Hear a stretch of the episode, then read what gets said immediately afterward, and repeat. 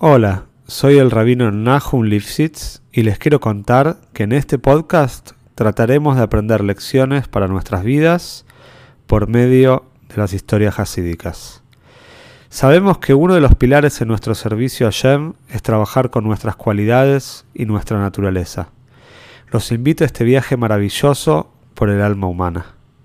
Si querés apoyar este podcast, te pido que lo difundas entre tus conocidos y si querés dedicar una historia, podés entrar en contacto conmigo por medio del mail que figura en la descripción. Te deseo que disfrutes la historia y puedas encontrar una gran enseñanza. Esta historia es para Broje y Atzloje de la familia Lapidus. Hay una historia que cuenta un alter de Moishe Aren. Él cuenta una historia con el Rebe en los primeros años, cuando el Rebe había llegado hace poco tiempo a Estados Unidos. Ya después de Tovshin Yudalev, después de recibir la Nesius, pero en sus primeros años de liderazgo. Se cuenta que había dos hermanos de apellidos Ozinski. Uno se llamaba Luis y el otro se llamaba Mordejai. Y este Rab Moishe Aren tenía Kesher, tenía relación con los dos, pero más especialmente tenía relación con el primero que tenía el nombre, como lo llamaban, era Luis a pesar de que después revelaron que en verdad su nombre en Ibrit era Levi Itzhok y que era un descendiente directo del famoso Levi Itzhok de Berdichev.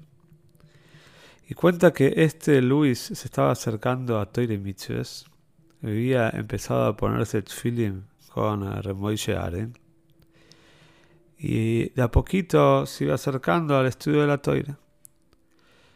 Pero el hermano Mordejai, por el contrario, le costaba muchísimo más, le era muy difícil.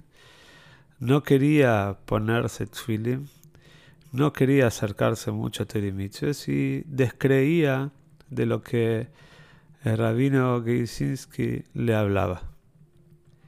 Un día se acerca, tocan la puerta los dos hermanos y le dicen al rabino Gisinski que tiene algo muy importante para hablar.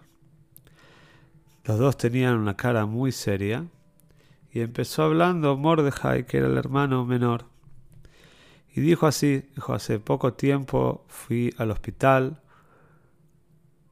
por una revisación de rutina, porque le molestaba un poco la panza, el estómago, y parece que lo aleino los médicos encontraron algo que estaba creciendo, algo inadecuado en el cuerpo de Mordejai.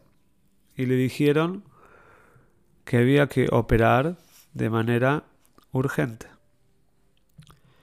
Tal vez así que le dijeron que a pesar de que todavía no tienen un turno, no tienen una cama, pero enseguida tengan la cama, lo van a llamar para internarlo de manera urgente. Todo esto era el mes de Tishrei. Estaba llegando Yom Kippur. Y estos dos hermanos le fueron a preguntar al rabino Gisinski qué hacer. El rabino les dijo, por supuesto, yo no soy un hacedor de milagros.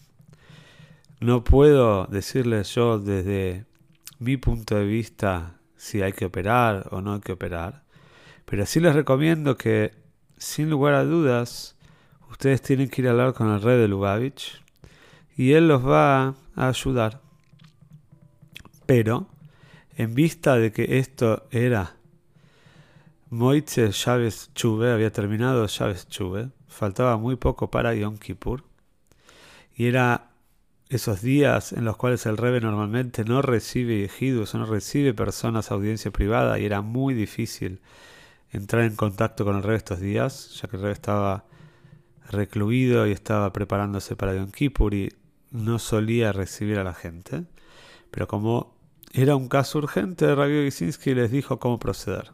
Le dijo, ustedes vayan a 770 y van a hablar con el rabino Jodakov, que era el rabino personal del Rebbe.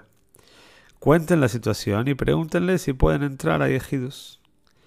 Y si no, díganle si pueden, la otra opción, que por supuesto era una opción válida, es escribir todo en una carta y esperar que cuando el Rebbe salga de su habitación en la noche para ir a la casa, acercarse al Rebbe con mucho respeto, explicarle por qué lo están molestando en ese momento de la noche y entregarle la carta para que el Rebbe seguramente esa noche o al otro día conteste. Los hermanos escucharon lo que dijo Rabino Gisinski e hicieron como él dijo. Llegaron a 770, hablaron con Rabino Jodakov, el Rabino les dijo es imposible que entren a Yehidus ahora, pero escriban la carta y esperen. Ya estuvieron esperando, esperando, esperando hasta que el Rebe salga y aproximadamente a la medianoche el Rebe salió. El, eh, hermano mayor, Levi Itzhok, se acercó al Rebe, le pidió perdón por molestarlo y le explicó la situación. El Rebe sacó de su bolsillo la llave del Gané de Natachten, de la antesala de su eh, oficina, abrió también la oficina y le dijo, vengan, vengan, los estaba esperando. Cuando entran, le comentan al rey toda la situación, Mordejai, eh, le cuenta toda esta situación tan dramática que está pasando. Y el rey le dijo, yo tengo una medicina para vos, para que no tengas que operarte. Vas a empezar a ponerte tefilin. Si vas a poner, empezar a ponerte tefilin, no vas a tener que operarte. Y el Rebbe repitió tres veces en Yiddish que la medicina es ponerse tefilin. Y después el Rebbe también le dijo, te voy a dar una dieta para que sigas, seguramente se refería a una dieta kosher, pero te voy a dar una dieta y todo va a estar bien. Ellos se fueron muy impresionados. Al otro día ya era Yom Kippur. El rabino Geizinski ya escuchó toda la historia, todo lo que pasó la noche anterior porque ellos llamaron al rabino Gisinski para contar lo que el rey dijo en Yehidus. Y el rabino cuando pasa a recibir leikaj, torta de miel, antes de Yom Kippur, como es la costumbre, el rebe le dice al rabino Gisinski, ayer estuvieron los hermanos Gisinski acá en mi oficina y quiero saber si ya el menor, si Mordejai, ya se puso tefilin. El rabino Gisinski dijo que todavía no sabía y que iba a averiguar. Llamó por teléfono y ya Mordejai se había puesto ese día los tefilin. Pero pasó unos días después de Yom Kippur y ellos estaban muy eh, ansiosos. El rey los había mandado con el, con el doctor Zelikson, el famoso doctor que atendía muchos casos que el rey mandaba. Y ellos no pueden aguantar, el rey había dicho que esperen a un tiempo prudencial, pero ellos enseguida, unos días después, cuatro o cinco días después de Yom Kippur, fueron a hablar con el rabino eh, rabino, perdón, con el doctor Zelikson. El doctor Zelikson lo recibió, vio todos los estudios, lo revisó durante más de una hora y le dijo, está tu situación eh, no está fácil y deberían operarte. Pero él contó las palabras del Rebe, entonces dijo, espera acá. El doctor Zelikson llamó al Rebe, habló con él y después le dijo a Mordejai, dijo, despreocupate, todo lo que te dije sobre la operación, olvídate Hace lo que dijo el rey, todo va a estar bien. A todo esto llamaron del hospital, que ya tenían la cama, que tenían que internarse de manera urgente. Y a todo esto Morjai dijo que no. Y le hicieron firmar o le querían hacer firmar la responsabilidad de cómo puede ser, que no se va a operar. Pasó un tiempo, Morjai se sentía bien, pero tenía una hermana que estaba muy insistente quería que vaya a los médicos de vuelta, a los médicos que él estaba yendo antes de conocer al Rebe. Y Mordejai le preguntó al Rebe qué hacer. Y el Rebe le dijo, si querés hacerte los estudios, si vos pensás que es lo adecuado, puedes hacértelo. Mordejai fue a hacerse los estudios y el médico no lo podía creer. Los estudios estaban perfectos. no había ningún rastro de ninguna enfermedad. Tanto es así que el médico llamó a este hospital, a Medical Center, al centro de, medicina en un lugar que era muy importante, y se puso muy nervioso. Dijo, ¿cómo puede ser que ustedes se equivocan de esta manera? ¿Cómo puede ser que ustedes diagnostiquen algo tan grave? Y en verdad no es cierto, esto no puede ser.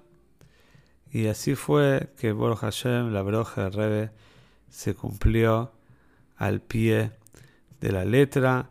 Y Mordejai seguramente con Levi que hicieron chuve y hicieron hacer la Hashem. Y esta es la historia de cómo el Rebe está mirando y está cuidando y está observando y se está preocupando por cada Yehudi y Yehudi que hay en todo el universo.